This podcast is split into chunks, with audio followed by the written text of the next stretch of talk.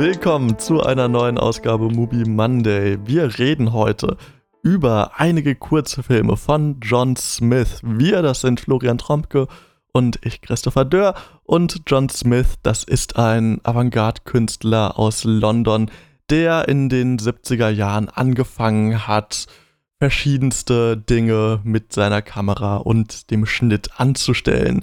Was er da so genau angestellt hat, das werden wir anhand von drei Filmen besprechen, nämlich The Girl Chewing Gum aus dem Jahre 1976, The Black Tower aus dem Jahre 1987 und Blight aus dem Jahre 1996. Um mal ein bisschen unkonventionell in die Runde einzusteigen. Flo, wann warst du das letzte Mal in England? Ich war noch nie in, in England, noch gar nicht in, in UK.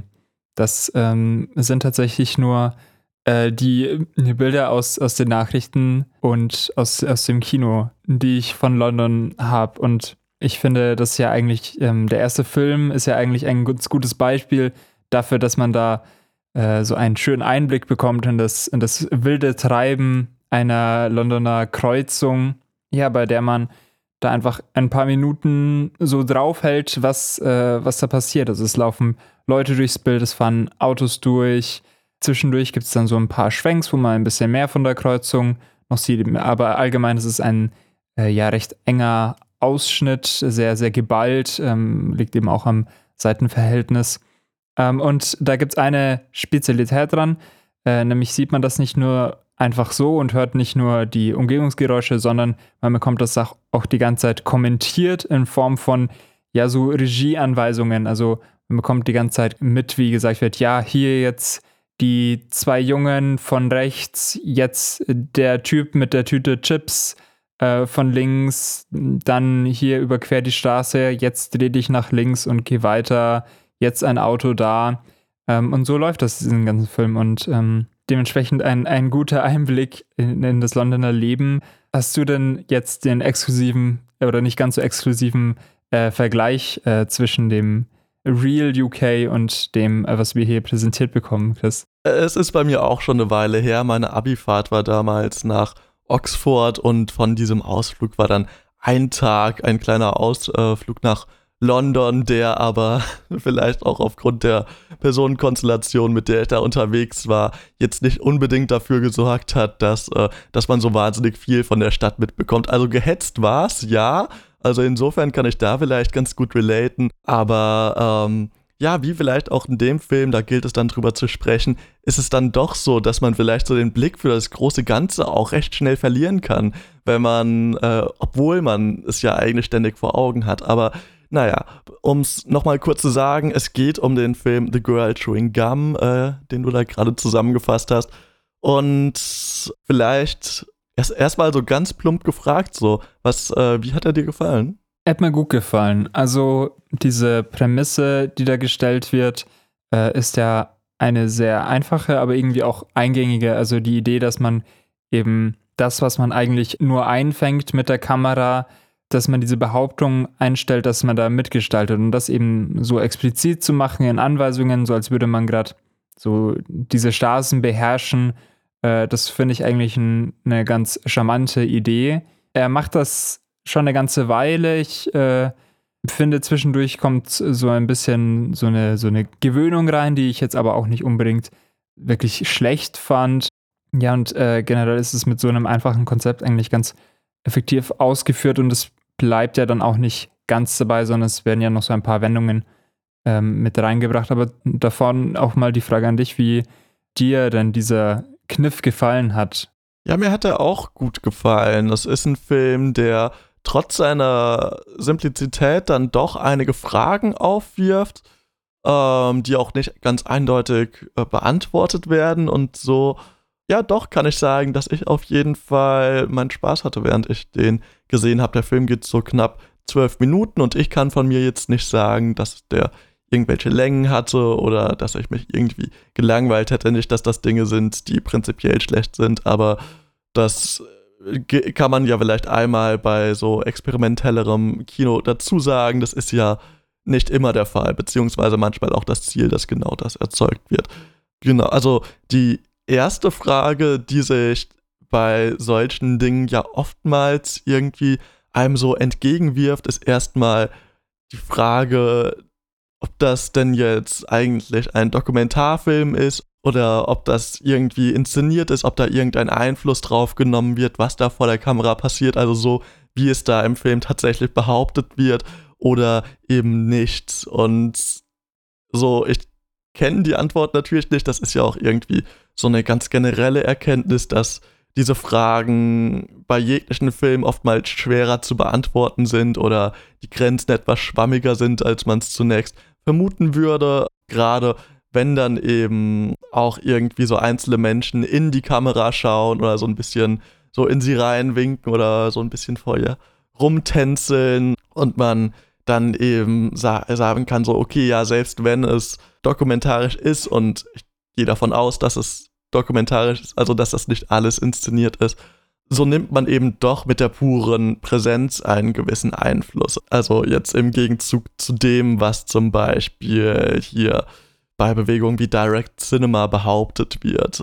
Genau, das ist natürlich erstmal so das Erste, was einem bei diesem Film so entgegenspringt, wo man sich so fragt, hm, ja, das, das ist doch erstmal ganz interessant. Wie ging es dir denn damit?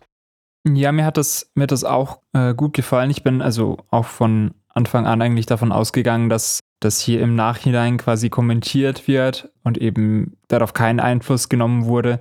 Ich habe dann auch zwischendurch kurz überlegt, ob, diese, ob dieser Kommentar eben in Echtzeit funktioniert, ähm, weil manchmal wirkt das so spontan irgendwie drauf reagierend, als würde man so am, neben der Kamera stehen und das irgendwie so mit hektisch reinsprechen, so, oh, jetzt so in dem Moment, ähm, kurz bevor sie im Bildausschnitt zu sehen sind. Aber das wird dann irgendwie auch so ein bisschen aufgelöst, dadurch, dass auch manchmal Sachen angekündigt werden, die eben nicht so eindeutig zu sehen sind. Zum Beispiel, dass sich eine Frau im Schaufenster ähm, im Hintergrund ähm, umdrehen wird. Das ist einfach was, was noch nicht so angekündigt wird. Und dadurch ist es irgendwie auch so ein ganz spannender Modus, äh, wie man diesen Film anschaut, ähm, den man so ein bisschen mit dem Regisseur, mit äh, John Smith teilt wie dieser Blick für diese Kleinigkeiten im Großstadtgewimmel einfach da ist, weil man ähm, auch teilweise danach suchend ist, wo jetzt gerade diese Anweisung hinführt, wann das genau eintritt. Manchmal ist es ja direkt so eine Sekunde danach, manchmal gibt es eine Verzögerung, manchmal äh, kommt das auch irgendwie, bevor der Satz zu Ende ist, fängt schon diese Handlung an. Und man, man muss irgendwie auch so ein bisschen bereit dafür sein, dass, ähm, dass es mit einem passiert. Und diese Lust am Schauen hat mir sehr, sehr gut gefallen und dieses Verhältnis des Filmemachers ähm, zwischen ich bin offen, ich unterwerfe mich so ein bisschen dem, was mir in dieser Straßenszene unterbreitet wird und gleichzeitig ich ähm, setze da aber auch eine Kontrolle drauf ein. Also zum einen diese Behauptung zu sagen, man hat hier alles arrangiert, aber natürlich auch indem man die Blicke lenkt. Also man es, wär, es wird ja nicht jede Kleinigkeit immer ähm, kommentiert, das geht ja gar nicht, sondern es werden ja ähm, manchmal offensichtlichere, manchmal weniger offensichtlichere Momente dann als Handlung gekennzeichnet und der Rest äh, ist quasi nicht die explizite Handlung von dem, was man da sieht, sondern das ist mehr dann der Hintergrund. Und ja, dieses Verhältnis fand ich ja total reizvoll und, und ähm, spaßig. Also es ist echt was, wo man gut dran bleibt. Und diese, diese Langwe Langeweile, die ich vorgemacht habe, oder diese, wo es sich so ein bisschen nicht zieht, aber man nicht mehr so genau dran ist. Das waren diese Momente, wo ich mal nicht mehr mit Smith quasi zusammen so am Schauen war, sondern das so ein bisschen auf mich herabprasseln habe lassen. Ähm, aber dann ähm, hat der Film eigentlich schon immer wieder es geschafft, dass ich mit ihm äh, dran bin und irgendwie da teilnehmen möchte. Es, es gibt auch so ein paar ganz kleine Momente, wo ich so das Gefühl hatte, hat er sich so die Hintertür offen gelassen, doch noch mal so quasi das Künstliche in diesem Dokumentarischen hervorzuheben. Zum Beispiel haben wir in dem Film so zwei Kamerafahrten, wo wir uns quasi auf die Dächer begeben, äh, also, also quasi die Kamera nach oben fährt und äh, man die Dächer und eben auch eine Uhr sieht. Und ich, als ich diese Uhr das zweite Mal gesehen habe, habe ich mich gefragt, so, okay, hat er da jetzt jemanden hingeschickt, um die irgendwie zu verstellen? Also ist das wirklich genau die Zeit, die da vergangen ist, während wir quasi die Uhr das erste und das zweite Mal gesehen haben oder nicht? Und ich war mir nicht ganz sicher, also gerade auch da wir ja irgendwie, während wir das, die Uhr das erste Mal sehen, äh, quasi so seinen Kommentar dazu hören, dass er jetzt befiehlt, dass sich hier dieser große Zeiger irgendwie 60 Mal die Minute bewegt und der kleine dann genau einmal die Stunde und das wäre nochmal so ein Bruch, den ich total interessant gefunden hätte, beziehungsweise was, wo ich mich dann gefragt habe, so, okay, wurde da jetzt tatsächlich was mitgemacht oder nicht? Ich habe dann nicht nochmal zurückgespult, weil ich die Frage wahrscheinlich tatsächlich interessanter fand als die Antwort, die ich darauf bekommen hätte. Aber ähm, das, das fand ich halt bemerkenswert, was man mit so einfachen Mitteln teilweise für Denkprozesse irgendwie so ja, starten kann. Und das finde ich vielleicht auch deswegen bemerkenswert, weil das so ein Blick fürs Detail ist, der an vielen anderen Stellen so ein bisschen für mich verloren gegangen ist. Also man, man sollte da vielleicht was anderes erwarten. Man kennt das ja irgendwie so aus Slow Cinema oder so, wenn man dann so elf Minuten lang eine Einstellung hat, wo man weitestgehend einfach nur eine statische Straße sieht oder beziehungsweise man mal ein bisschen ranzoomt, ein bisschen rauszoomt und vielleicht nochmal kurz zur Seite filmt und dann wieder zurückgeht, aber trotzdem jetzt nicht wahnsinnig viel Bewegung da drin hat, dass man dann plötzlich anfängt, auf die kleinsten Details zu achten, darauf so, wie ist eigentlich diese Straße gemacht, wie, wie, was, was ist das für Materialien, aus denen die Häuser gemacht sind, was, was passiert da im Hintergrund oder da. Und das ist ein Effekt, der sich für mich überhaupt nicht oder sehr, zu sehr geringem Maße eingestellt hat. Dadurch, dass man eben so bombardiert wird mit Dingen, auf die man achten soll. Also ist das so ein Effekt, der sich überhaupt nicht einstellt. Und das fand ich dann auch nochmal interessant, wie hier der Blick eben nicht nur durch eine weite Brennweite nicht so stark gelenkt wurde, sondern eben viel mehr durch das, was wir einfach erzählt bekommen. Also, dass unser Blick irgendwie durch dieses Voice-Over so ganz konkret gelenkt wurde und auch Erwartungen in uns geweckt werden. Also, dass wir schauen ja schon irgendwie an die Bildränder bevor da irgendwas passiert. Einfach weil uns gesagt wird, so, ja, aber da passiert gleich was. So, schau da mal hin, da, da läuft jetzt jemand vorbei. Und es ist ja total unspektakulär. Also ist ja jetzt nicht so, als ob man Grund hätte, da jetzt hinzuschauen, weil man sich denkt so, oh, Moment, da, da läuft jetzt ein Mann mit einem Hut vorbei, nee, das darf ich nicht verpassen. Aber man macht es halt trotzdem. Ja, total. Also dieses Verhältnis, das zum Off eigentlich dann auch aufgemacht wird. Also ich habe, also dass dieses Bild so, so eng ist, es ist halt ein keine Ahnung, 4 zu 3 oder so ähm, Format. Ähm, aber das fühlt sich so an, als wäre quasi bis ein Zentimeter vor diesem Bildrand so eine ganze Filmcrew und äh, 50 StatistInnen zusammengequetscht, die jetzt ähm, darauf warten, dass sie reingeschickt werden. Also das gibt ihnen irgendwie so viel mehr Spannung. Äh, und auch diese Idee davon, dass man eben auch nicht alles sieht, was einem erzählt bekommt oder auch manchmal nicht alles sehen kann und dann irgendwie auch so, sich so eine Unsicherheit einstellt. Also Du, du hast ja gesagt, dass es auf einen hereinprasselt und dass man überfordert ist. Ich habe dann auch zwischendurch gezweifelt, ob das überhaupt gerade passiert, was ich gesagt bekomme. Also wenn eben zu dieser Kinoschlange geschwenkt wird, dann, dann wird das auf einmal so dicht, was, was äh, hier gesagt wird. Irgendwie bevor auch überhaupt fertig ist, passiert das schon, was er ankündigt. Und dann geht es aber gleich weiter. Und dann bin ich mir irgendwie gar nicht sicher, wo ich, wo ich jetzt als nächstes hinschauen muss, gerade weil eben diese Schlange vorm Kino so, so eine dichte Masse ist. Dann wird wieder zurückgeschwenkt dann habe ich mir gedacht, hm, war das, was angekündigt wurde, vor oder nach dem Schwenk? Und dann gibt es natürlich auch Sachen, die ganz klar nicht äh, für uns zu sehen sind. Also zum Beispiel eben dieses Ringen von einem Alarm äh, von, einem, von, von, einer Poststelle, die gerade ausgeraubt wurde. Ähm, das hört, dieses Ringen hört man fast die ganze Zeit, außer ein paar Momenten, wo das eben äh, für eine so explizit weggenommen wird, dass man auch so eine Stille hat. Und uns wird das eben einfach gesagt, dass, dass der Alarm von dieser Poststelle ist. Man, man sieht ja jetzt nicht, dass das überfallen wird und man sieht eben, ähm, und man bekommt dann auch gesagt, ja, dieser Mann, der äh, geht jetzt dahin, um die zu überfallen und dann kommt er zurück und er hat sie gerade überfallen und er ist gerade nervös. Und das ist halt einfach so ein Typ, der, der läuft. Und so dieses Spiel mit dem Off, mit dem, was man nicht sehen kann oder vielleicht sehen hätte können, ähm, das ist was, was dem eigentlich nochmal diese, diese Spannung vielleicht noch mal ein bisschen erhöht und dieses Spiel noch mal ein bisschen komplexer macht.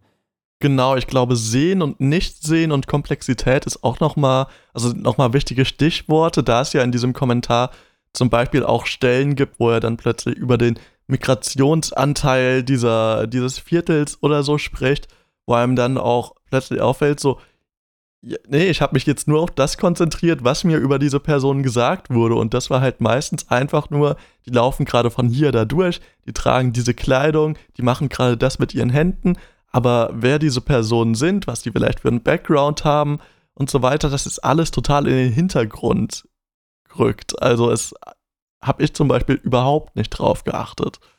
Ging dir das auch so?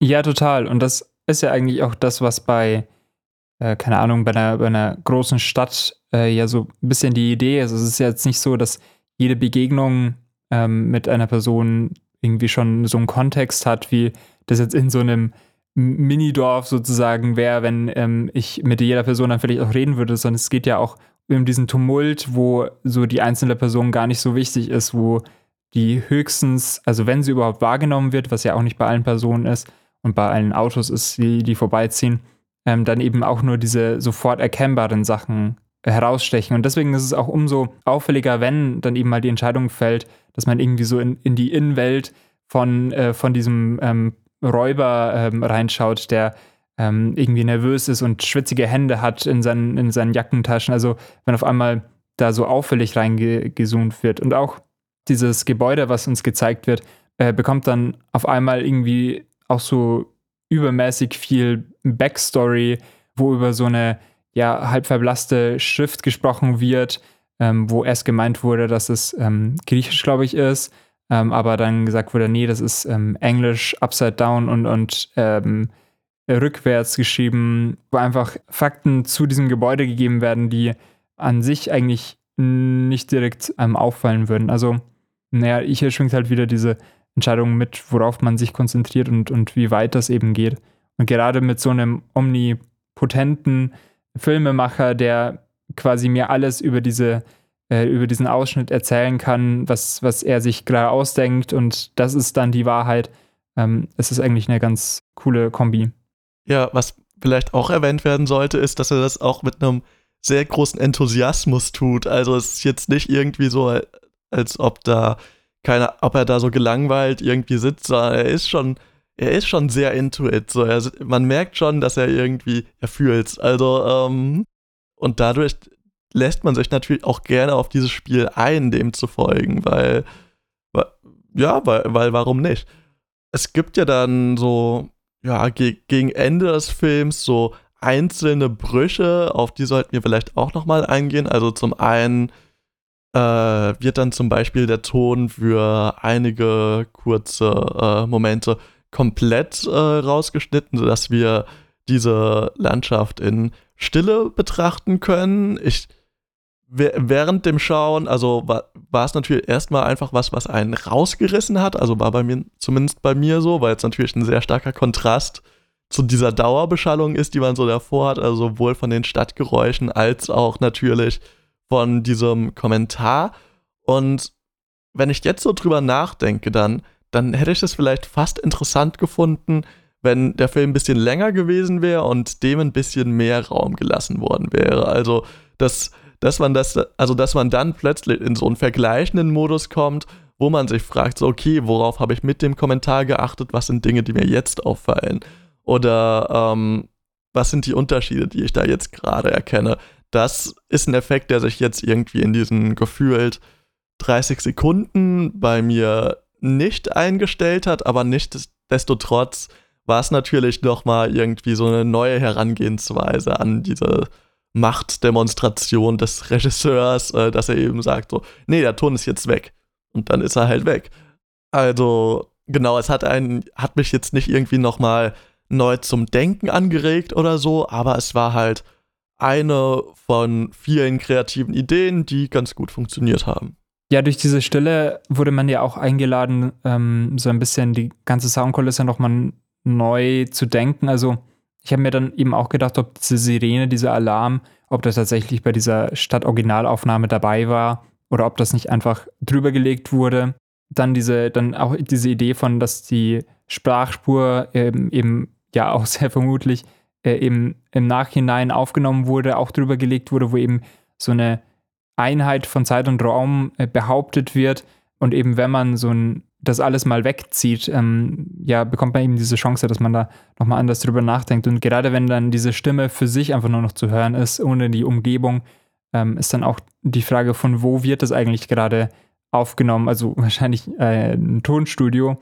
Ähm, aber was, äh, was hier John Smith äh, oder ja der Erzähler gerade behauptet, ist, ähm, dass er auf einem Feld steht und das so von sicheren Distanz sozusagen beobachtet. Und ich war mir da nicht sicher, ob das da ist, wo die Kamera stehen soll, aber eigentlich habe ich mir das nicht vorstellen können. Und dann am Ende wird einem das so ein bisschen beantwortet, also zumindest habe ich das so gelesen, ähm, dass dann eben ein Schnitt ist und man findet sich auf diesem besagten Feld wieder. Das ist ähm, umgeben von einer dichten Hecke ähm, und es stehen noch ein paar Pferde dran. Und das ist definitiv nicht direkt bei dieser Kreuzung. Und ja, dann habe ich mir entweder gedacht, ah, da ist er jetzt gerade mit dem, mit dem Feldstecher und schaut da, wo diese Kreuzung gerade ist, hin. Oder es ist einfach irgendwie komplett räumlich losgelöst. Äh, hast du das dann auch so gelesen, was dieser letzte Shot gemacht hat? Oder ja, hast du es irgendwie anders gesehen? Nee, ich habe das schon ähnlich gesehen. Er beschreibt das ja quasi schon, während wir die Stadt noch sehen an einer Stelle, dass er ja irgendwo sehr weit entfernt ist und auf diese Kreuzung blickt. Äh, und so habe ich eben auch gedeutet, dass dieser erste Schnitt in dem Film dann dazu dient, äh, also ja, zu, zu zeigen, wo sich denn jetzt dieser Erzähler ja, befindet. Ähm, interessant ist ja natürlich, dass wir quasi diese, diese Glocke, diesen Alarm von diesem Post Office äh, auch auf dieser Wiese hören. Also auch hier wird quasi nochmal auf die Konstruiertheit dieses gesamten Dinges, äh, dieses, ja, dieses gesamten Films äh, eingegangen und natürlich schon allein mit diesem Schnitt und der Behauptung, er sieht das alles und so weiter, wird das natürlich nochmal übertrieben und ins Absurde gezogen, also ins noch mehr Absurde als ohnehin schon. Und ich weiß nicht, ob ich das jetzt persönlich gebraucht hätte. Ich fand es davor eigentlich auch schon ganz schön und hätte es eigentlich vielleicht auch ganz, ganz schön gefunden, wenn wir eben tatsächlich irgendwie so diese Einheit von dieser einen Einstellung und diesem einen Ort und so weiter gehabt hätten. Verstehe aber total, dass äh, hier dieser Bruch eben benutzt wurde, um genau diese Einheit, die ja im Film behauptet wird, zu hinterfragen und zu brechen. Falls äh, ihr euch nun die Frage stellt, äh, wie, wie dieser Erzähler denn jetzt auf diese Kreuzung genau geblickt haben soll, so kann ich sagen, vielleicht hat er ja in so einem großen schwarzen Turm gesessen. Äh, das ist jetzt hier meine äh, smooth Überleitung zu unserem zweiten Film, The Black Tower aus dem Jahr 1987, also so neun Jahre nach äh, The Girl Chewing Gum erschien. Und in dem geht es um einen Mann, einen Autor, wenn ich das richtig äh, gesehen habe, der eben durch, äh, ich weiß nicht, ob auf jeden Fall irgendeine Stadt in England läuft und dort auch wohnt und eines Tages plötzlich einen schwarzen Turm an einer Stelle sieht, äh, wo er ihn nicht erwartet hätte. Und dieser Turm verfolgt ihm, sowohl in seinen Träumen als aber eben auch in seinen Bewegungen durch die Stadt. Er sieht ihn plötzlich überall und äh, das macht ihn sehr nervös, das, äh, um nicht zu sagen panisch, und lässt ihn äh, ja so ein Stück weit die Realität hinterfragen, äh, beziehungsweise seine eigene Geisteswahrnehmung hinterfragen. Es ist sozusagen ein, ja doch, man könnte sagen, es ist eigentlich so eine Art Horrorfilm, wenn man so möchte. Oder es hat vielleicht fast so ein bisschen was von, von, ja, von so einer Geschichte, die man sich irgendwie früher so am Lagerfeuer oder so erzählt hat. Also das sind so ein bisschen die Vibes, die irgendwie von dieser Erzählung bekommen, nur dass sie eben auf eher unkonventionelle Art und Weise in diesem Film erzählt ist. Flo, willst du vielleicht ein bisschen drauf eingehen, wie sie denn erzählt wird? Ja, gerne. Ich ähm, möchte davor noch meinen Take herausbringen. Es ist It Follows, aber It ist kein ja, Spukwesen, ähm, das die toten Menschen äh, beherrscht, sondern es ist dieser Turm, das äh, wird vor allem dann am Schluss deutlich, wenn ähm, der Turm sich sein nächstes Opfer äh, aussucht. Das fand ich, sah zumindest ein bisschen goofy, einfach nur, weil ich, glaube ich, an den anderen Film gedacht habe und das irgendwie manchmal so einen komischen Effekt hat, wenn man das irgendwo wiedererkennt. Aber an sich fand ich das eigentlich doch sehr, nicht nur sehr wirkungsvoll, sondern auch sehr interessant erzählt. Äh, nämlich bekommen wir vor allem ganz viele Blackscreens zu sehen, äh, wenn der Protagonist zu so seinen Alltag so ein bisschen beschreibt. Dann wird das durchbrochen durch ähm, diesen Anblick von dem Turm, eben wo man zum Beispiel jetzt auf dem Bürgersteig stehen würde, nach oben schaut und dann hinter zwei so Reihenhäusern äh, dieser Turm so herausragt. Und das wird eigentlich so generell beibehalten, dass man immer wieder ähm, diese schwarzen Bildausschnitte hat, da was erzählt bekommt und dann sieht man eben wieder den Turm. Das wird dann nach ein paar Minuten auch so ein bisschen neu eingeordnet, wenn nämlich ja er von einem Traum, den er hatte, berichtet, wo er nur schwarz vor sich gesehen hat und aber er den Verdacht hatte, dass er nicht gerade in kompletter Dunkelheit ist, sondern auf die schwarze Innenwand innerhalb des Turmes äh, schaut. Und das äh, bestätigt sich dann eben auch, dass es für uns der Fall ist. Äh, wir sehen tatsächlich nicht einfach nur einen Blackscreen, sondern wir sehen die Wand des Turmes. Ähm, das wird dann auch so ein bisschen ja, in andere, äh, für, für andere Objekte auch noch gemacht. Man sieht mal irgendwie ein Bettlaken, man sieht ein Glas Saft, äh, man sieht einen Tisch ähm, und man bemerkt das erst, wenn man das sieht, beziehungsweise ich hatte dann schon ganz clever auch schon den Verdacht, oh Mensch, vielleicht ist es gerade ein Glas äh, Saft, wenn eben mit diesen Dingen interagiert wird, wenn, der, wenn das Glas weggenommen wird, wenn was auf den Tisch gestellt wird. Und diese Idee von, man hat eine füllende Farbe, wo das jetzt aussieht, als wäre das irgendwie so ein aus der Realität herausgehobenes äh, Bildsignal, einfach nur Lichtwellen sozusagen ohne Kontext. Diese Wendung, die damit gemacht wird, wo gesagt wird, nein, das ist in der Erzählwelt situiert, ähm, das fand ich ja total, total spannend, ne? total, äh, ein total aufregender Umgang mit äh, der Erzählwelt. Also man fühlt sich da so in, in dieser Welt irgendwie gefangen. Also die Form erlaubt es gar nicht, dass man da irgendwie wo, woanders ist, dass man sich irgendwie auf einem auf so einer transzendenten Ebene irgendwie bewegen würde, sondern das, was man sieht, ist in dieser Welt mit drin. Und das ist ja auch gerade dann interessant, wenn es eben um dieses Anzweifeln des eigenen Geisteszustandes geht, äh, wo die Frage gestellt wird, ist, ist das was, was eigentlich gar nicht real ist? Und ähm, das, was der Film uns ja eigentlich zeigt, ist ähm, diese, diese Bilder, diese diese abstrakten Nichträume, die einem da gezeigt werden, sind Teil von, von dieser Welt, nur man hat eben nicht diesen, diesen Blick dafür, dass man erkennt, dass es ähm, eigentlich ein, ein, ein, Gegenstand einfach ist. Was hat es dann äh, mit dir gemacht? Also fandest du, also ich habe ja ganz kurz gesagt, dass es irgendwie wirkungsvoll ist. Würdest du denn dann zustimmen und ähm, ja, auf welcher Ebene hat es denn so funktioniert? Also war das mehr was, wo du so da gesessen bist und Notes getaked hast oder ob äh, oder was so ja mehr irgendwie ergriffen und ähm, gab es dann noch irgendwelche Elemente, die da so herausgestochen sind? Hm, zum einen habe ich mir während dem Schauen öfter gedacht, dass, dass ich es schön fände, den Film im Kino zu sehen, also dort, wo er natürlich zur damaligen Zeit auch gelaufen ist, so, wo eben Experimentalkino stattgefunden hat da dort eben in einem dunklen Raum äh, man sich nicht irgendwie im Fernsehen gespiegelt sieht, wenn man da Black Screen hat, sondern eben doch in, in Dunkelheit gefangen ist, irgendwie mit sich selbst und vielleicht ein paar anderen Leuten dann irgendwie diese, diesen Film nochmal ein bisschen anders wahrnimmt. Also das war sowas, was ich mir gedacht, also was mir nochmal so bewusst geworden ist, dass irgendwie in dieser Form von Film irgendwie der Rezeptionsraum auch nochmal stärker mitgedacht wird, als es jetzt irgendwie bei anderen Filmen der, äh, der Fall ist. Also Raum ist mit Sicherheit in dem Film generell ein ganz großes Thema und vermutlich auch in der Filmografie von John Smith generell zumindest so sehr, also soweit ich das anhand dieser drei Filme jetzt beurteilen kann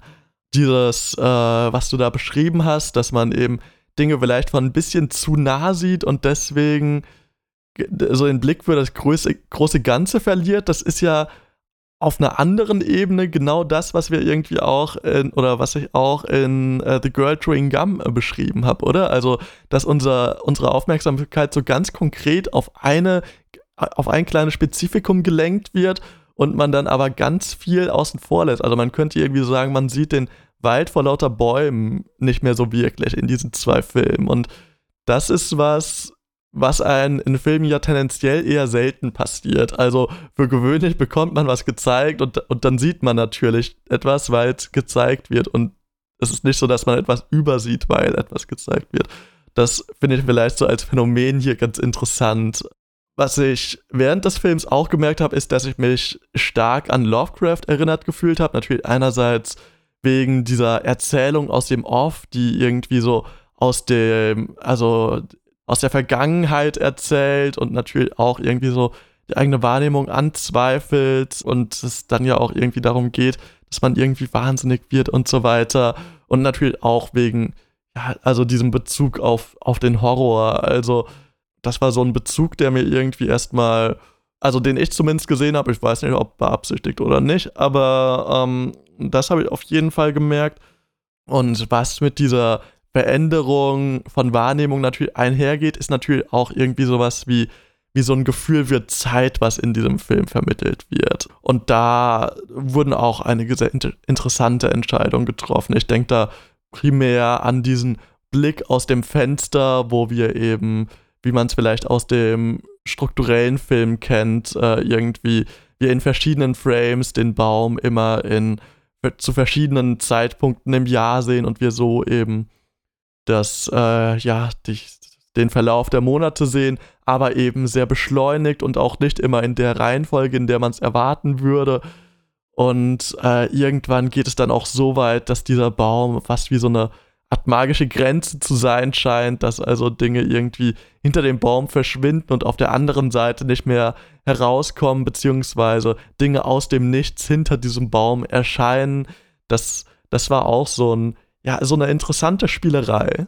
Ja, eindrucksvoll dabei fand ich auch, dass es sich mehr nach einem Ablaufen der, der Zeit ähm, anfühlt. Also es ist quasi schon klar, dass dieser Erzähler, den sein Schicksal besiegelt ist und man wartet eigentlich ähm, darauf, aber er zögert es eigentlich nur noch heraus, dass eben ja sein, sein, sein Schicksal ihm ereilt, dass er von diesem Turm dann gefangen wird und, und stirbt am Schluss. Also das ist zum einen ähm, in diesem Hereinzoomen, dass man eben nicht mehr diesen Blick für ein Ganzes sieht, sondern dass dieser, dieser Turm in einer ganz ja, aufregenden und bedrückenden Verfolgungsszene ähm, immer näher herandrückt. Also man hat eben, man hört eben zuerst die Schritte von dem Protagonisten, der vor dem Turm wegläuft. Dabei sieht man immer wieder diesen, ja, diesen Turm irgendwie weiter weg. Dabei ähm, folgen auch ganz schnelle Schnitte, die zu den Schritten dann jeweils eingeblendet werden.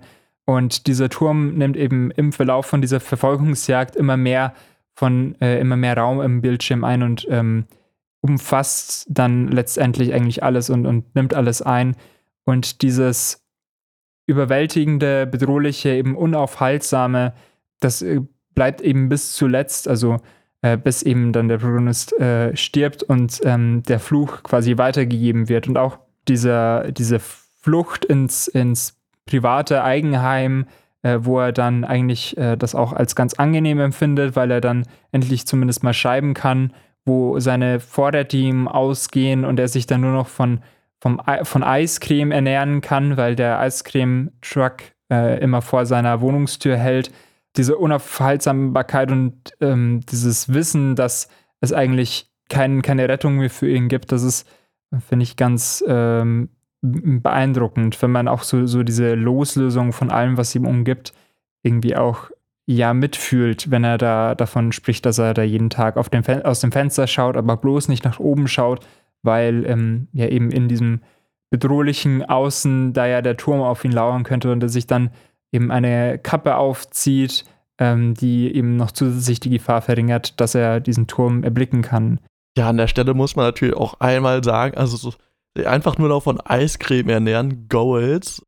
Das spricht wahrscheinlich nicht für mich, aber ähm, während ich das gesehen habe, habe ich mir schon auch gedacht, also erstens so nice und zweitens, ähm, okay, das wird noch gescreenshottet, das landet auf Twitter so. Also, ähm, was, was es in dem Film auch noch gibt, eher zu Beginn des Films, sind so einzelne ähm, ja, farbige Frames, die jetzt aber eben nicht irgendwie kontextualisiert werden oder so, sondern zu denen eher so einzelne Geräusche aneinandergereiht werden oder so, oder die vielleicht auch aus Reaktion auf Geräusche so in den Raum geworfen werden. Das, da muss ich sagen, das hat mich so ein bisschen ratlos zurückgelassen. Da, da konnte ich jetzt nicht ganz so viel mit anfangen, beziehungsweise ich habe da jetzt nicht großartig was drin erkennen können. Das hat mich jetzt aber auch nicht gestört und ich lässt sich natürlich bei so einem Film auch immer relativ einfach sagen, dass es hier eben um die eingeschränkte oder gestörte Wahrnehmung einer Person handelt und dass sich das dort natürlich auch irgendwie einreihen kann. Hast, hast du da irgendwas anderes drin erkannt?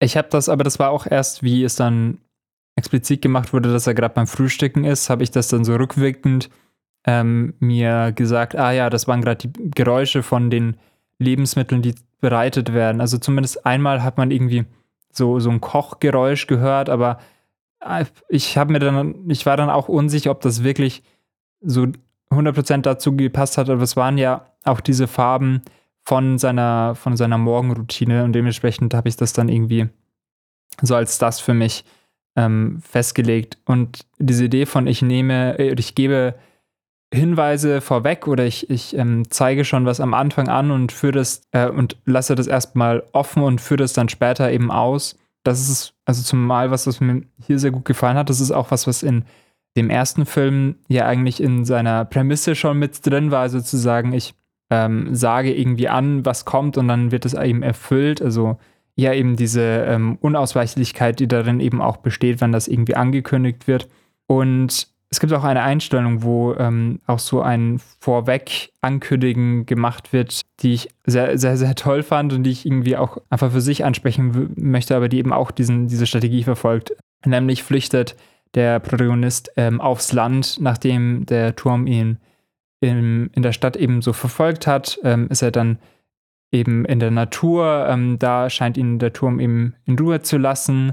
Ähm, ihm wird da davor auch noch gesagt, dass dieser Turm sowieso kaputt ist und er muss sich gar keine Sorgen mehr machen. Und dann werden eben diese Naturwanderungen beschrieben. Er ist dann auf so einer Wiese und schaut in die Bäume ähm, und dann sieht man einen Turm, der abgerissen wird, ähm, der mehrmals so für ein Frame kurz da ist und dann schließlich vollkommen zusammenbrechen kann, eben der abgerissen wurde. Und das wird mit so einer Überlagerung von, von diesen zwei Bildern, also von dieser Naturlandschaft und von diesem Abriss gemacht. Und da fand ich ähm, zusätzlich zu dieser Ankündigung von zwei, äh, von diesen zwei eingesteuerten Frames, es besonders beeindruckend, dass vielleicht unabsichtlich, aber irgendwie, das ist, da, da bin ich eigentlich äh, sehr froh, dass es vielleicht auch so eine technische Limitierung war, die man bei so einer Doppelbelichtung ähm, von, von Filmmaterial vielleicht hat, war nämlich, dass ähm, man schon gesehen hat, dass da irgendwie eine zweite Bildebene gleich kommen wird.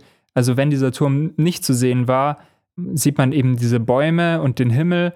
Und an der Stelle, wo der Turm bald eingeblendet wird, sieht man, dass das Bild deutlich äh, stärkeres Rauschen hat. Also diese Schemen von, von dem Turm ähm, werden sozusagen schon so, so ein bisschen gespenstisch angekündigt, nur dadurch, dass äh, einfach stärkeres Rauschen als ähm, daneben ist. Und das äh, fand ich einen so, so starken Eindruck, dass man solche Bildüberlagerungen so fast unfallhaft ähm, schon vorweg ankündigt, ähm, ja, dass ich da irgendwie ganz, ganz entzückt war, dass das äh, so passiert ist. Ging es dir während dem Schauen auch so ein bisschen so, dass du dir anfangs gedacht hast, so, okay, ich glaube mir, mir fehlt gerade so ein bisschen historischer Background oder so, also ich, oder kulturhistorischer Background oder so, ich weiß einfach, also ich habe mir halt erstmal gedacht, so, vielleicht waren diese Türme zu der Zeit einfach voll normal, so, also vielleicht waren die ja wirklich an jeder Ecke. So, vielleicht waren das wirklich einfach irgendwelche keine Ahnung, Wassertürme oder was auch immer, die eben in der Stadt verteilt waren. Und also ich habe mich so immer so ein bisschen gefühlt, als ob das vielleicht auch fast so ein bisschen so ein Witz sein könnte, dass irgendeine Person diese, diese Gebäude sieht und irgendwie so eine riesige Verschwörung dahinter sieht, so wie das irgendwie heute Leuten in Amerika mit, keine Ahnung, 5G-Masten oder Stromtrassen oder irgendwie geht. Ja, so ein, so ein bisschen ist es ja auch bei diesen Matratzenshops, ähm, wo ja gesagt wird, die müssen für äh, Geldwäsche benutzt werden, ähm, weil die so häufig irgendwie innerhalb von einer Straße nebeneinander sind. Also so ein bisschen das, das ist ja auch irgendwie das, was bei Gebäuden so, so gruselig sein kann. Also ich kann das schon nachvollziehen, irgendwo, dass, dass die stehen einfach da und man könnte da schon hingehen, aber man sieht das von, von Weitem und, und will dann irgendwie diese äh, so eine gewisse sichere Distanz bewahren, weil irgendwie ist einem das nicht so geheuer. Also da, das eben gerade deswegen, weil so ein Gebäude ja so feststeht, so unbewegbar wird, wirkt. Und ich verstehe schon, dass da so eine Assoziation mit nahe liegen kann.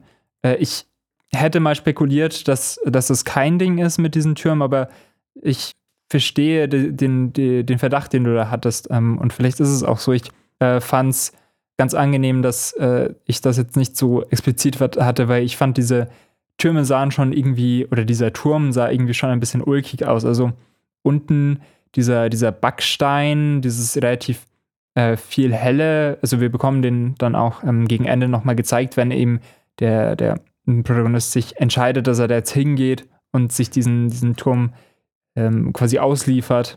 Und obendrauf äh, ist dann diese ganz, ganz schwarze Hütte eigentlich, also das, das ist dieses, dieses Dach, das äh, so schräg und überhängend ist, das mich irgendwie an so eine Hütte gedacht hat, aber eben, dass da, dass es so unnatürlich äh, dunkel eben ist. Ich fand, das sah schon odd aus. Also ich hätte auch erst gedacht, dass das so draufgesetzt ist, aber keine Ahnung. Also wenn das ein echtes Design ist, dann, ähm, oh Gott, dann, dann täte es mir sehr leid für die, für die, für die Britin. Ähm, ja, also im Verlauf des Films hat sich der Verdacht bei mir auch so ein bisschen, keine Ahnung, erübrigt. Aber so gerade zu Beginn des Films ging es mir schon so, dass ich dachte, hm, vielleicht, vielleicht erlaubt er sich hier so einen kleinen Witz. Das haben wir noch nicht so wirklich erwähnt, aber ich glaube, er ist schon jemand, der generell dazu neigt, irgendwie in dieser Art von Film schon auch einen gewissen Humor unterzubringen, was ja vielleicht auch nochmal so ein, nicht ein Alleinstellungsmerkmal ist, aber schon markantes Merkmal, das man irgendwie hervorheben kann. Also es ist ja was, was einem jetzt auch nicht an jeder Stelle begegnet, wenn man sich so im avantgardistischen Film bewegt. Das ist ja auch sehr viel sehr ernst oder sehr verkopft und hier ist was, wo man einerseits sagen kann, also es bietet einen gewissen Zugang, also ich glaube, so anhand von unserem Gespräch bekommt man schon so ein Gefühl dafür, dass man da jetzt sich erstmal nicht extrem viel reindenken muss, sondern dass man das erstmal einfach schauen kann und auf sich wirken lassen kann, ohne jetzt irgendwie da großartig Background zu haben und dass man eben gleichzeitig auch schon was zu lachen hat hier und da. Also beim ersten Film jetzt mehr als bei dem, aber genau, also es es ist es hat jetzt nicht so einen elitären Beiklang, wie das irgendwie anderen Personen oftmals zugedichtet ist, unabhängig davon, für wie berechtigt ich den Vorwurf halte. Äh, wenn wir es gerade eh schon von so feststehenden oder scheinbar feststehenden Gebäuden haben äh, und vielleicht auch so spukähnlichen Erscheinungen, Dingen, die sich bewegen, sich aber nicht bewegen sollen, sollen wir vielleicht mal mit dem nächsten Film weitermachen. Dann geht es jetzt um Bleit, wieder so knapp zehn Jahre später, aus dem Jahre 1996. Äh, in diesem Film geht es um ein Haus oder eine Wohnregion. Ich habe das nicht so richtig erkannt, aber auf jeden Fall Wohnungen, die abgerissen werden, weil eben auf deren Fläche eine Straße gebaut werden muss. Und was wir sehen, ist eben einerseits dieser Prozess, wie diese Gebäude abgerissen werden, wie diese Gebäude aussahen und eben auch, was aus diesem Gebiet schlussendlich werden soll. Eben, also Baustelle einer Straße sehen wir auch noch. Und untermalt werden diese Geräusche von eben einem Stimmgewirr von verschiedenen BewohnerInnen ähm, dieses ehemaligen Gebäudes, dieses Gebäudekomplexes. Und so wird eben eine sehr dichte Atmosphäre geschaffen. Es ist fast so ein bisschen so, als ob so ein Lied mit diesen einzelnen Stimmen oder mit einem konkreten Soundbite, äh, ja, da irgendwie so auf diese Landschaft heraufprojiziert wird, um das Ganze so ein, ja, erneut wieder so ein bisschen gespenstisch, wenn auch nicht in so einem Sinne eines Horrors äh, untermalt wird. Ja, dieser Film ist ja eine, äh, stellt ja eine Kollaboration mit äh, Joycelyn Puck dar. Das ist eine Komponistin, die, ähm, glaube ich, ihr bekanntester Film ist Ice White Shut von, äh, von Sam Kubrick. Ähm, die hat aber auch allgemein ein paar etwas bekanntere Filme gemacht. Ähm, und diese Kollaboration ist eben in der Art, wie diese gespenstischen Stimmen von den ehemaligen BewohnerInnen, ähm, wie die eben verarbeitet werden. Das ist eben nicht nur so ein einfaches Voice-Over sozusagen, sondern dass diese, diese Schnipsel werden eigentlich mehr als Samples behandelt. Man hat eben immer wieder solche Musik äh, Tracks. Also es sind so ein bisschen einzelne Stücke, aber das ist natürlich ein Ding. Also es gibt da mehr so eine Dynamik, wo das immer wieder sehr langsam anschwillt, dann so eine Zeit lang so einfach präsent und laut und dann gibt es wieder so einen kleinen Break, dann hat man nur Stimme. Man, man kennt das, glaube ich, von Techno-Club-Musik, ähm, um das mal ganz unbeholfen auszudrücken. Ähm, also das äh, ist ja aus den 90ern, das ähm, hat sich irgendwie auch richtig angefühlt. Ähm, aber, also das meine ich jetzt auch gar nicht negativ, sondern ähm, ich fand die Musik eigentlich äh, durchweg sehr ja, gut. Äh, ich, ich finde, das hat, ähm, war sehr effektiv, da dann irgendwie Stimmung aufzubauen.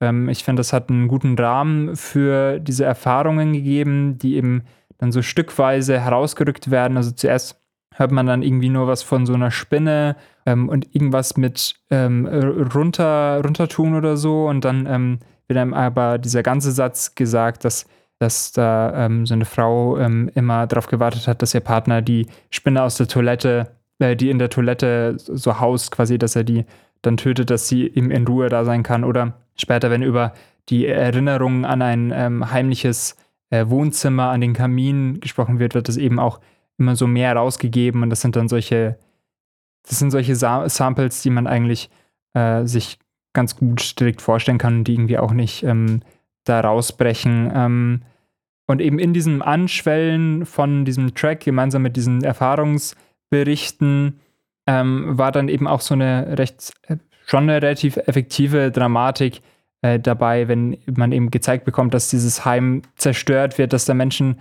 ähm, daran gehangen sind und dass dann daraus eben so eine ja leblose äh, Schnellstraße gemacht wird das fand ich eigentlich eine ganz gute Entscheidung, dieses, diesen, diesen Film irgendwie so zu strukturieren. Man hätte das ja, also diese, diese Geschichte auf ganz verschiedene Weisen erzählen können, aber das ist eigentlich äh, schon eine, ja, audiovisuelle ähm, Beziehung, die sich ja ganz produktiv angefühlt hat. Vielleicht abgesehen von dieser Musik- und Tonebene, ähm, was hat denn die, die Bildästhetik ähm, mit dir gemacht? Ich meine, das ist jetzt äh, der dritte Film, gibt es da Sachen, die ähm, für dich weiter, weitergeführt wurden, die wieder aufgetaucht sind? Oder allgemein gibt es Entscheidungen äh, von den Bildern, die irgendwie ja für dich jetzt stark waren oder effektiv darin waren, so eine Geschichte. Es ist ja sehr, es ist ja total deprimierend, da zu sehen, dass ähm, das so abgerissen wird, einfach nur, dass da jetzt eine Straße ist. Ähm, ja, gab es da dann irgendwelche potenten Entscheidungen? Naja, was den Film natürlich wieder mit den anderen verbindet, ist so dieser Blick fürs Detail, der das große Ganze so ein bisschen verschwimmen lässt. Also wir sehen zum Beispiel so Balken, die sich bewegen, wo man sich so fragt, okay, hat das Haus jetzt so ein Eigenleben entwickelt? Oder eine Wand, die wackelt und dann plötzlich umfällt und erst wenn sie umfällt, sehen wir dann eben zwei Bauarbeiter da hinten, wo dann klar ist, okay, die haben die umgeworfen. Aber so erstmal dieser Blick auf Einzelheiten, der andere Dinge ausschließt oder vielleicht auch so ein sehr bewusst gerichteter Blick, der dazu dient, einen gewissen Eindruck zu vermitteln, der nicht zwangsläufig der Wahrheit entspricht. So, das ist schon etwas, was diese drei Filme so ein Stück weit eint, würde ich sagen. Ähm, dann natürlich auch, ähm, also das ist jetzt eine ein Vergleich zwischen dem äh, zweiten Film und diesem. Dieser Vergleich von wie war es früher und wie ist es jetzt. Also ähm, eben dieser Vergleich, ähm, wie sah dieses Gebäude aus, wie sieht es, wie sehen die Ruinen jetzt aus und wie, was ist die eventuelle Zukunft, was wir dann zum Beispiel mit einem Blick auf dieses Autobahnschild zum Beispiel sehen, dass dort eben eine Straße errichtet wird. Also auch hier vielleicht wieder in Form dieses Schildes so ein Versuch, etwas zu zeigen, was so noch gar nicht zeigbar ist. Also vielleicht sowas gesellschaftliches oder so, wo eben man, wenn man einfach so auf diese Landschaft schauen würde, vielleicht gar nicht den Blick dafür hätte oder so. Ich bin mir gerade nicht sicher, ob das dem, was ich davor gesagt habe, widerspricht oder ob es das eher untermauert. Genau, also und dann natürlich auch wieder so dieses Geisterhafte, was was dem ersten Film ja irgendwo auch innewohnt. Also es hat ja so einen übernatürlichen Touch, dass da irgendwie so dieser eine Mann ist, der irgendwie so die ganze Welt oder zumindest diese eine Straßenecke in seiner Hand hat.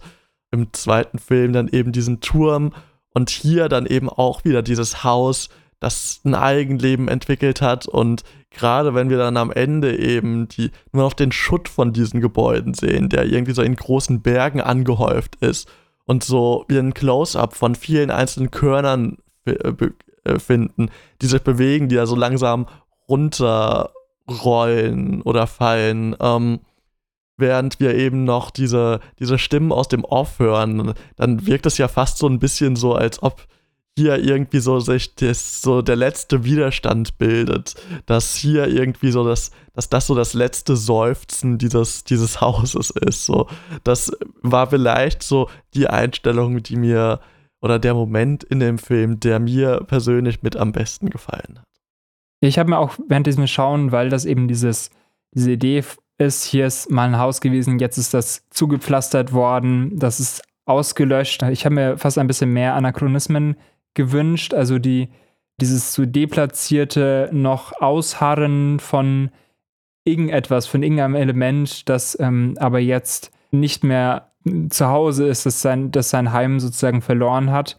Und damit äh, zusammenhängt, hatte ich fast diese, diese Gefälligkeit die irgendwie so damit einhergeht, dass diese Erfahrungsberichte so in einem Track mitverarbeitet wurden, fand ich äh, fast ein bisschen zu wenig äh, gespenstisch, zu wenig. Es hat mich jetzt nicht gespukt, sondern es war einfach nur da. Ähm, auf der anderen Seite verstehe ich das schon und das ist dann irgendwo auch einfach die, die Realität, die jetzt hier vielleicht auch nicht irgendwie verneint werden sollte, dass diese Auslöschung einfach auch sehr effektiv war, dass diese Straße jetzt da ist und da ist einfach auch nichts mehr, was irgendwie noch, noch, noch ausharrt. Das ist einfach nicht mehr da. Und diese Stimmen, gut, die könnte man auch irgendwie so für sich nehmen. Ähm, das hätte man vielleicht ein bisschen unheimlicher machen können. Aber ich verstehe auch irgendwo die, diese Absicht dahinter. Also ich, ich fand, es hatte fast schon so was äh, Aktivistisches, dieser Film, dass man da diesen, diesen Track hat, der immer wieder aufschwellt. Man soll irgendwie da jetzt in so eine ja, Emotionalität reingebracht werden. Man hört dann diese Protestschreie von Homes, not Roads oder sowas. Ähm, also ich verstehe da schon auch, dass ähm, da auch daran gedacht wurde, vielleicht wie das ankommt im Sinne von, dass man da Leute auch davon überzeugen möchte, dass das, dass es auch mal was Schönes gab und da vielleicht auch die, die Menschen, die da drin gelebt haben, auch denen das erlaubt, dass sie von der, von der Wärme, die sie da vielleicht erfahren haben, sprechen können, ohne dass man das irgendwie äh, so gezwungen nochmal irgendwie ummodelliert, dass es irgendwie schlimmer ist, als tatsächlich diese Erfahrung für sich ist. Ich habe in meiner Einleitung schon bewusst eher von sowas Gespenstigem als jetzt wirklich sowas Horrorartigem gesprochen. So, also es wirkt schon eher so, als ob da was noch so ein bisschen haust oder also buchstäblich, als dass, als dass da jetzt, keine Ahnung, irgendwie gleich irgendwie der irgendwas aus dem Gullideckel gesprungen kommt und sagt so, nein, halt. Also, ich, ich fand die Atmosphäre eigentlich ganz passend. Vielleicht auch, weil es irgendwie vielleicht eher so eine resignierte Stimmung als alles andere hat. Also, man hört zwar diese treibende Musik, also die ich persönlich jetzt gar nicht so als so Technoid empfunden habe, sondern vielleicht eher irgendwo so in Richtung Industrial oder so äh, eingeordnet hätte, wo ich mir auch oft gedacht habe, so okay, vielleicht sind das wirklich gerade diese Werkzeuge, die dieses Haus niederreißen als alles andere. Und ich, ich hatte halt das Gefühl, hier werden so eben mit Bild und Ton so, ja, so, so ein sehr schlüssiges Gesamtbild einfach erschaffen. Und viel mehr habe ich jetzt aber leider auch nicht dazu zu sagen. Also es ist beim, es ist beim besten Willen kein schlechter Film, so. Es, es, er hat mir ganz gut gefallen, aber er ist, glaube ich, von den drei dann doch der, der mir am wenigsten gegeben hat.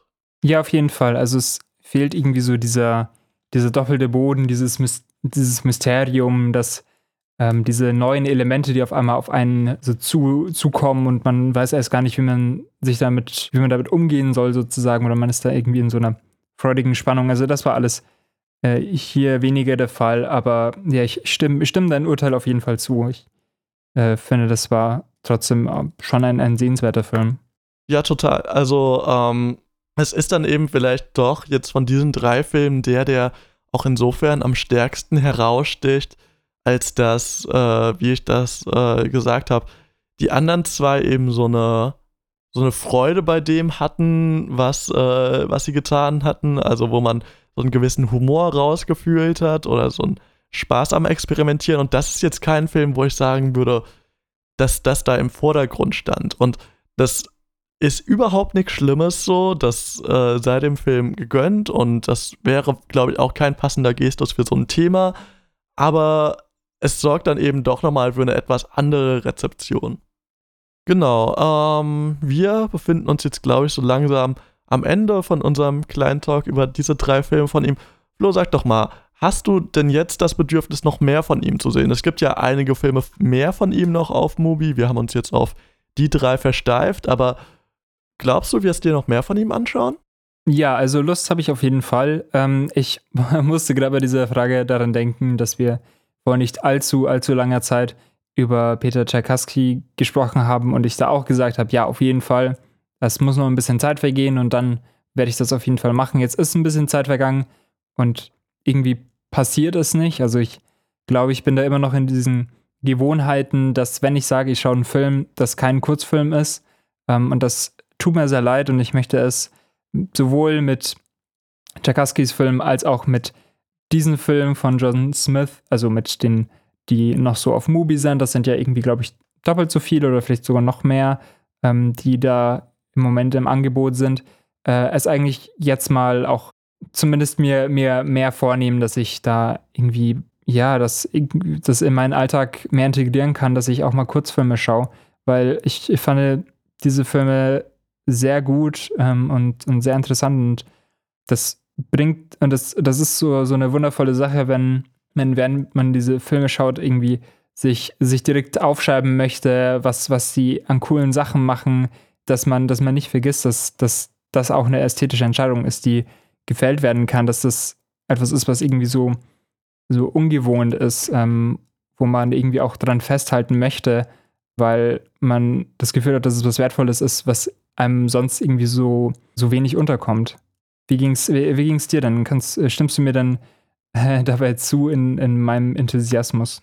Ja, schon. Also, ich werde mir auf jeden Fall noch zwei, drei Filme auf die Watchlist packen. Ich habe mal geschaut, auf YouTube gibt es natürlich auch noch ein paar mehr. Also, aber ich werde mich da, glaube ich, nach und nach so ein bisschen durchschauen. Bei Tchaikovsky muss ich äh, deiner, mich deiner Erfahrung anschließen. Da habe ich jetzt äh, Gelegenheit auch noch nicht so wirklich genutzt, mich da noch mehr reinzuarbeiten. Aber ich habe in letzter Zeit schon generell ein paar Kurzfilme mehr gesehen. Also vielleicht tut sich da ja was. Ähm, und so, ey, also ich meine, wenn du jetzt Zeit hast, so einige der Kurzfilme gehen nur fünf Minuten so, kannst dich gleich wieder auf die Couch setzen ähm, und noch ein paar mehr schauen. Ihr könnt das natürlich auch tun, was ihr aber auf jeden Fall tun solltet, ist natürlich einerseits äh, uns gerne weiterempfehlen. Wenn ihr Freunde oder Freundinnen habt, die filmbegeistert sind, dann sagt ihnen doch gerne Movie Monday, das ist der Shit. Ähm, ansonsten solltet ihr natürlich auch Filme schauen. Ihr dürft uns auch gerne auf Spotify oder anderen Plattformen eine positive Bewertung da lassen. Ihr könnt uns auf Instagram folgen, uns da nette Nachrichten schreiben. Und äh, ah, bei der Gelegenheit fällt mir auch ein, dass noch äh, der Post für die Folge gestern äh, gepostet werden muss, aber das nur am Rande. Äh, ihr seht, ihr werdet dann immer am Laufenden gehalten, immer top aktuell. Und äh, genau. Ansonsten hört auch einfach nächste Woche wieder rein, wenn wir dann äh, über einen zufälligen Film sprechen, den uns Mubi entgegenwerfen wird. Ähm, ich bin schon ein bisschen gespannt, aber auch äh, habe hab auch ein bisschen Angst, aber schauen wir mal. Ähm, wir hören uns dann wieder. Bis dann. Ciao. Bis dann.